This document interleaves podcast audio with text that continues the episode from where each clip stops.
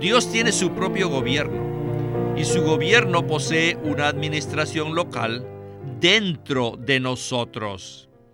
¿Saben cuál es la administración local de Dios? La administración local del gobierno de Dios es nuestra conciencia. Bienvenidos al estudio Vida de la Biblia. La Biblia es un libro de vida y esta vida es una persona viviente, el Cristo maravilloso y todo inclusivo. Los invitamos a que visiten nuestra página de internet radiolsm.com y allí podrán escuchar gratuitamente todos los programas radiales del Estudio Vida. En el Estudio Vida del libro de Primera de Juan, continuamos hoy en el capítulo 3, con un mensaje muy práctico que nos dará la clave para conocer a Dios en nuestro corazón. En cuanto a esto, los versículos 19 al 21 de este capítulo 3 dicen lo siguiente, y en esto conoceremos que somos de la verdad, y aseguraremos nuestros corazones delante de Él, pues si nuestro corazón nos reprende, se debe a que Dios es mayor que nuestro corazón y sabe todas las cosas. Amados, si nuestro corazón no nos reprende, confianza tenemos ante Dios. Estos versículos son la base para el mensaje de hoy que hemos titulado Las virtudes del nacimiento divino. Practicar el amor divino, parte 2. Y hemos invitado una vez más a Eric Romero para hablar acerca de este pasaje de Primera de Juan. Saludos, Eric. Gracias, Víctor. Siempre es un gozo estar en el programa. ¿Qué tal si usted nos da una breve palabra de introducción que nos ubique en el contexto de este mensaje? Por un lado, necesitamos ver un cuadro muy grande y por otro, necesitamos ver algo muy específico. El cuadro grande corresponde a la totalidad de la revelación de Dios en las Escrituras con base en muchas verdades objetivas y valiosas en cuanto a la existencia de Dios, el ser divino de Dios, su propósito, sus atributos, sus caminos y su voluntad. Es mediante el contenido de las escrituras que venimos a conocer a Dios de esta manera. Esto es necesario y básico, pero es objetivo, es decir, está fuera de nosotros.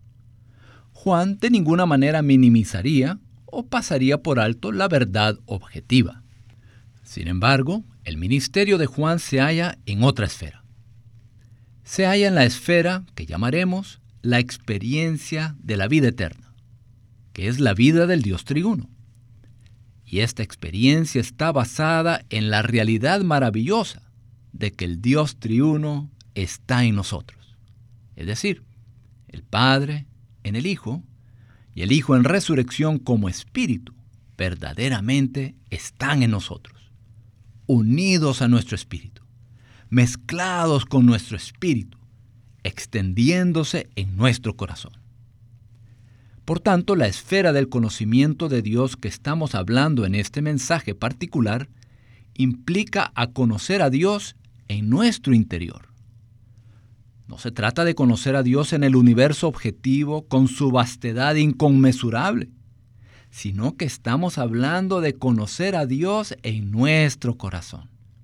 Conocer al Dios que está en nuestro corazón, ya que Él, en Cristo, como Espíritu, entró en nuestro espíritu. De modo que ahora necesitamos saber cómo tenemos que relacionarnos con el Dios que está en nuestro corazón y prestar atención a lo que está ocurriendo en nuestro corazón. Aprecio esta palabra y aparte de la experiencia espiritual, no podemos entender lo que Juan menciona aquí, ¿verdad? Así es. Es indiscutible que necesitamos tener la experiencia de la cual Juan está hablando. Usando un ejemplo común y casi trivial, podríamos decir que un soltero podría tener ciertos conceptos acerca del matrimonio, pero francamente, él no podría identificarse con los que conocen el matrimonio por las experiencias que tienen al estar casados, porque ellos están en la esfera del matrimonio. Así que Juan está en la esfera que corresponde a la experiencia interior que tenemos del Dios triuno como vida. Y Él está escribiendo desde esta esfera y acerca de esta esfera. Si solo mantenemos una postura teológica objetiva y tratamos de captar esto de una manera analítica, nos frustraremos y lo entenderemos mal o simplemente nos daremos por vencido. La única manera de comprender lo que Juan dice aquí en Primera de Juan capítulo 3, versículos del 19 al 21, es tener la experiencia que él describe en sus escritos. Amén. Bueno, con este contexto, escuchemos a Witness Lee en el primer segmento de este mensaje del estudio vida de Primera de Juan que él compartió el 6 de julio de 1983. Adelante. La Biblia dice the joy of the Lord is your strength. que el gozo del Señor nuestra fortaleza es. Proverbs says the Proverbios dice que el gozo es la mejor medicina. El gozo de nuestro corazón es como una medicina y es la fortaleza del Señor y el gozo del corazón es nuestra salud, nuestra medicina. Pero muchas veces nosotros no estamos gozosos, esto es, no tenemos gozo. ¿Por qué? Debido a que nuestro corazón no está en paz ni está tranquilo. ¿Y a qué se debe esto? Se debe a que no vivimos en la vida divina. Cuando vivimos en la vida divina, estamos en la verdad, que es la realidad. Y por tanto podemos asegurar, podemos conciliar, podemos convencer a nuestro corazón y hacer que nuestro corazón esté tranquilo. Al final del versículo 19, Juan añade una pequeña frase, delante de Él. Delante de Él. Esto nos demuestra que el Señor vive con nosotros y no solo con nosotros, sino también en nosotros. Si no vivimos por la realidad divina, nuestro corazón protestará y no estará en calma delante de Él. Jamás se olviden que el Señor vive en vosotros y que nosotros vivimos delante de Él. Cuando vivimos por la vida divina, podemos asegurar nuestro corazón delante de Él. Y a pesar de que es una frase tan pequeña, su significado es bastante crucial. Nunca se olviden que vivimos delante de Él y nuestro corazón también está delante de Él. Por tal motivo siempre debemos cuidar de nuestro corazón. Debemos ver que nuestro corazón esté tranquilo, esté sosegado delante de Él. En el versículo 20, Juan continúa diciendo, pero si nuestro corazón nos reprende, protesta, se debe a que Dios es mayor que nuestro corazón y sabe todas las cosas. El corazón es como nuestra conciencia, la cual nos reprende o nos condena. Creo que este es un buen punto para detenernos y hablar acerca de la condición de nuestro corazón delante del Señor. ¿Qué nos puede usted comentar en cuanto a esto? Veamos esto desde dos puntos de vista o perspectivas principales. Una es respecto a nuestro corazón, que puede tener cierto sentir, que nos puede aprobar, que puede estar tranquilo o inquieto, que puede estar en paz o que puede reprendernos. Y la segunda perspectiva, como el hermano Lear lo recalcó, tenemos este asunto de asegurar nuestro corazón delante de Dios. Así que estamos hablando de nuestro corazón. Y aquí asegurar nuestro corazón tiene el propósito de que nuestro corazón se halle en una condición de calma y tranquilidad delante de Dios, por cuanto el corazón percibe que no hay un juicio interno y que tampoco Dios, es mayor que nuestro corazón, nos juzga. La otra perspectiva es delante de Dios. Es decir, asegurar nuestro corazón delante de Dios. Pero ¿dónde delante de Dios? Si nuestra perspectiva es que el Dios ante quien aseguramos nuestro corazón es únicamente el Dios trascendente de gloria en los cielos, ¿cómo podremos entonces tener una relación personal, interior e íntima con alguien que está tan lejano? La frase delante de Dios implica cercanía, accesibilidad y proximidad implica un contacto directo y personal. Por tanto, aquí vemos que la condición idónea de un creyente que vive en la comunión de la vida divina es tener un corazón tranquilo, en calma, que rebosa de seguridad y de paz, no solo en sí mismo, sino aún más para con Dios. Si esto ha de suceder, entonces nosotros los creyentes debemos prestarle atención a nuestro corazón. Necesitamos conocer los componentes de nuestro corazón. Necesitamos entender cuál es la función de nuestro corazón. Necesitamos aprender cómo tomar medidas con respecto a la condenación que percibimos en nuestro corazón y cómo reconocer cuando nuestro corazón nos aprueba. Además, necesitamos aprender cómo relacionarnos con el Dios subjetivo, o sea, el Dios que mora en nosotros, en Cristo como Espíritu, quien es mayor que nuestro corazón. Además, bajo el cuidado que el Señor nos prodiga en la comunión de vida, tenemos que aprender a asegurar nuestros corazones delante de Dios. Qué condición tan agradable y placentera es tener un corazón en calma y tranquilo, con la plena seguridad delante de Dios de que todo está bien. Gracias. Bien, antes de avanzar al siguiente segmento, quisiera leer el versículo 20 del capítulo 3 de Primera de Juan, que dice así: Pues si nuestro corazón nos reprende, se debe a que Dios es mayor que nuestro corazón y sabe todas las cosas. Escuchemos a Winnesley. By reading the context, you could see Al leer el contexto del versículo, the heart here refers to our conscience. Podemos darnos cuenta que el corazón aquí se refiere a nuestra conciencia. Saben que la conciencia es una de las cuatro partes del corazón.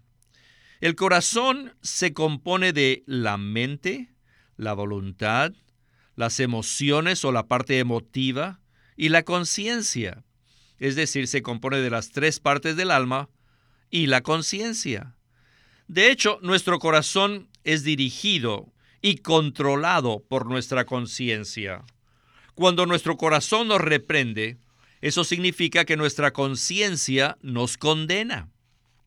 Nuestra conciencia no nos da el visto bueno en lo que estamos haciendo. Si no vivimos por la realidad divina, nuestra conciencia siempre nos llamará la atención, nos reprenderá, nos condenará. Así que como resultado, nuestro corazón protesta. En el versículo 20 el apóstol Juan dice que Dios es mayor que nuestro corazón. En otras palabras, ciertamente Dios es mayor que nuestra conciencia. No cabe la menor duda que Dios es mayor que nuestra conciencia y sabe todo.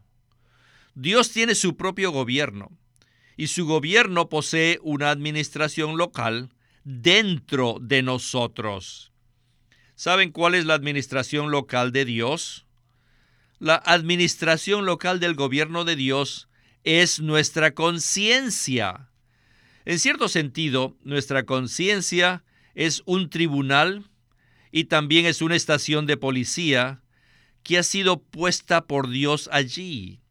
Y con frecuencia nuestra conciencia nos arresta porque conoce muy bien la ley y también sabe si debe llevarnos delante de un tribunal o no.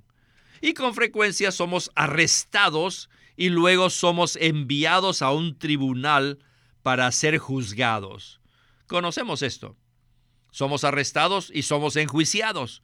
Cuando esto sucede, necesitamos la preciosa sangre de Jesús el Hijo de Dios, necesitamos que su sangre nos limpie. En este capítulo, si no vivimos por la realidad divina, nuestra conciencia nos condenará. Y esa es una señal de que Dios nos está condenando y que necesitamos mejorar nuestra condición interior.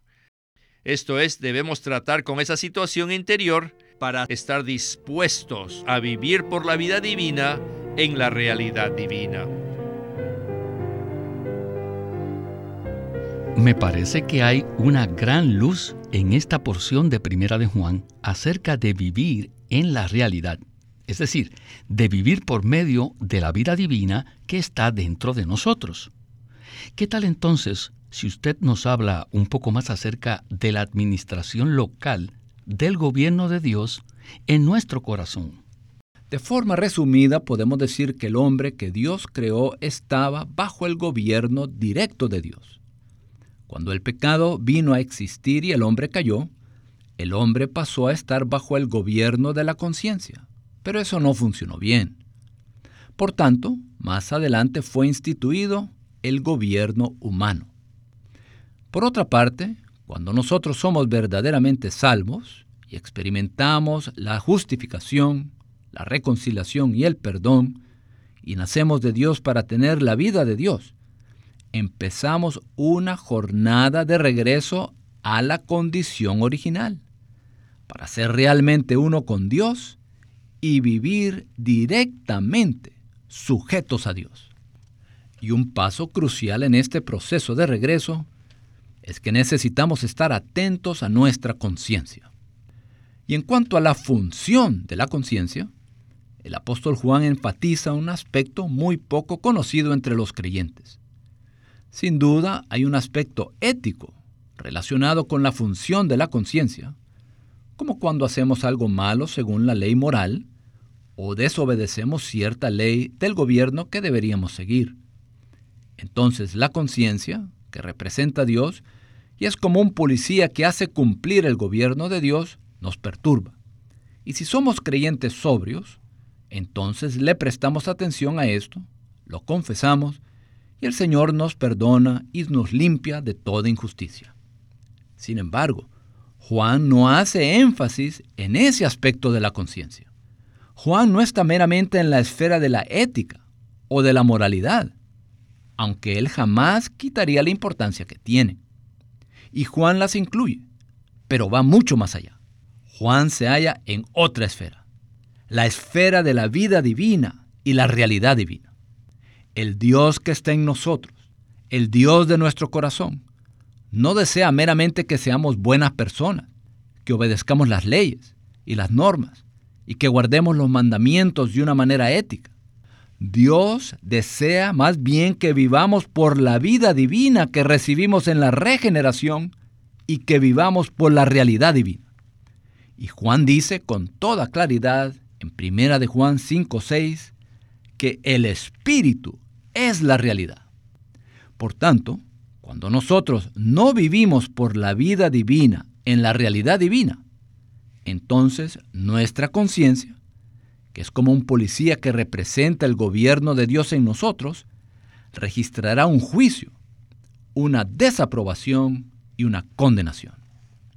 Pero en realidad, muy pocos creyentes conocen y experimentan este aspecto tan crucial de la conciencia. La mayoría se halla en la esfera de la ética.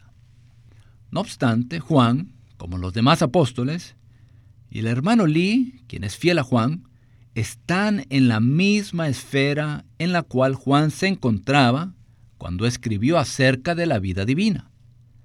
Dicha vida está en el Hijo de Dios. Y nosotros tenemos la vida eterna y la comunión de la vida. Además, con esta vida está la luz divina, la cual nos trae la realidad divina. El Dios que mora en nosotros quiere que vivamos aquí.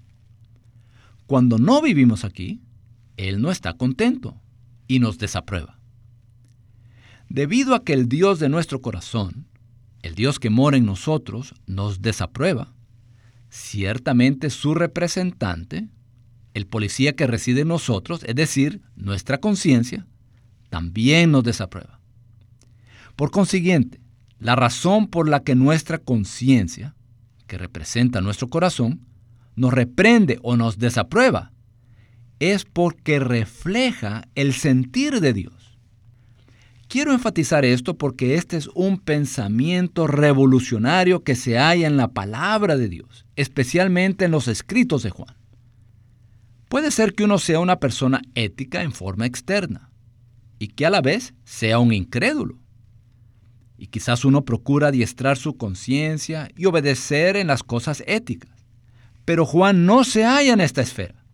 Y repito, para Juan la conciencia funciona en la esfera de la vida divina y la realidad divina. Es aquí donde Dios quiere que vivamos. El Dios que está en nosotros es la vida divina y la realidad divina. Dios desea que vivamos en armonía y unidad con la vida divina y la realidad divina. Cuando no hacemos esto, aun si somos buenos y justos de una manera humana, Él nos desaprueba porque no vivimos por la vida divina y la realidad divina. Por lo cual, delante de Dios, no podemos tener reposo. Dios desea que vivamos en la comunión de la vida divina, conforme a la realidad divina. Es aquí donde Juan estaba. Juan estaba en esta esfera de la vida divina y la realidad divina. En resumen, asegurar nuestro corazón delante de Dios equivale a tener la certeza en nuestro corazón de que estamos viviendo en la vida divina y la realidad divina y en conformidad con ellas. Muy cierto, Eric. Bueno, regresemos de nuevo a Winnesley. El versículo 21 dice, Amados, si nuestro corazón no nos reprende, es decir, si nuestra conciencia no nos condena, confianza tenemos ante Dios. En este versículo el apóstol Juan nos enseña a conocer a Dios de manera subjetiva. Él nos habla de un Dios práctico, no el Dios en el cielo. Conocer a Dios no es un asunto del universo, conocer a Dios es un asunto del corazón. ¿Está tu corazón tranquilo? Necesitamos conocer a Dios en nuestro corazón. Tenemos que conocer a Dios en nuestra conciencia. Si nuestra conciencia nos perturba, eso significa que Dios también tiene algo en contra de nosotros. ¿Se dan cuenta? A Dios le interesan todos los pequeños detalles de nuestra vida cotidiana. Por ejemplo, si le hacemos una mala cara a nuestras esposas, y ni siquiera una cara muy larga, solamente un centímetro de larga. ¿Creen que a Dios le importa? Dígame, ¿sí o no? Si dicen que sí, bueno, a Dios es muy pequeño. Por supuesto que sí le interesa. Esta es la manera en que conocemos a Dios. Esta es la manera neotestamentaria. Esta es la manera que conocemos a Dios de forma personal en nuestra experiencia. Bueno, miren, Supongamos que nos enojamos un poquito con nuestra esposa. Pero no demasiado, ¿ah? Casi, casi ni se ve. Perdemos la paciencia un poquito, algo tan pequeño. Es tan pequeño que solo se puede ver con una lupa. ¿Cómo es posible que Dios esté interesado en eso? ¿Cómo hacemos para saber que a Dios le interesa estos pequeños detalles? ¿Saben cómo? Sencillamente porque nuestra conciencia nos incomoda. Así que tenemos que cuidar de nuestra conciencia. Recuerden que la conciencia es el representante del gobierno divino. Esta es la manera de conocer a Dios, no en los grandes asuntos, sino en las cosas más pequeñas. Pues bien, sin duda, en nuestra experiencia personal, necesitamos conocer a Dios en nuestro corazón en las cosas más pequeñas y triviales. ¿Podría hacernos unos comentarios finales acerca de este punto? La meta consiste en que conozcamos a Dios. ¿Qué clase de Dios es Él? ¿Cómo es Él? ¿Cómo se siente Él con respecto a muchas cosas que podemos considerar insignificantes y pequeñas? Dios es un Dios de vida y de realidad. Él desea que nosotros realmente vivamos en la vida divina y en la realidad divina, en todos los pormenores de nuestra vida humana cotidiana, y en especial en nuestras relaciones humanas. Y es aquí donde conocemos a Dios.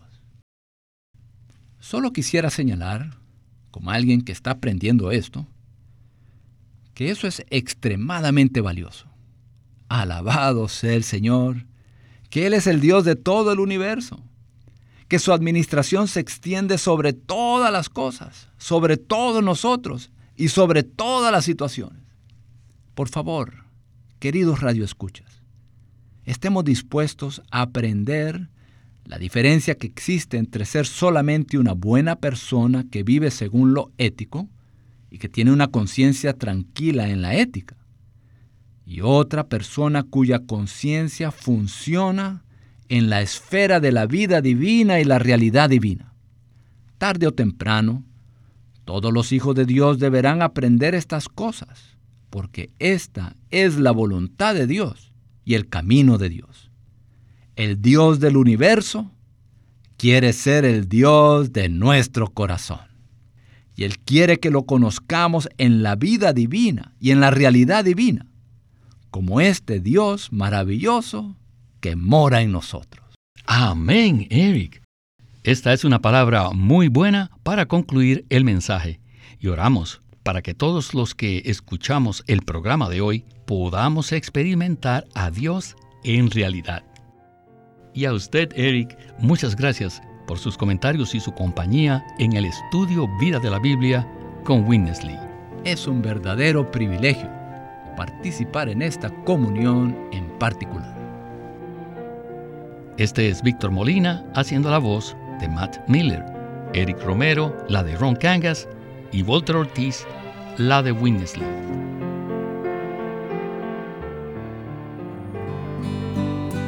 Queremos presentarles ahora el libro Comer al Señor por Witness Lee. En este pequeño libro, Comer al Señor, el hermano Lee habla que la Biblia es un libro acerca de comer y que el Señor vino para que el hombre le comiera. Comer al Señor es sencillamente disfrutarle para que Dios se imparta en el hombre y logre así lo que Él desea en su corazón. Acuérdense que el título de este libro es Comer al Señor por Witness Lee. Queremos animarlos a que visiten nuestra página de internet libroslsm.com. Allí encontrarán los libros del Ministerio de Watchman Nee y Witness Lee. O llámenos a nuestro teléfono gratuito 1-800-810-1149. 1-800-810-1149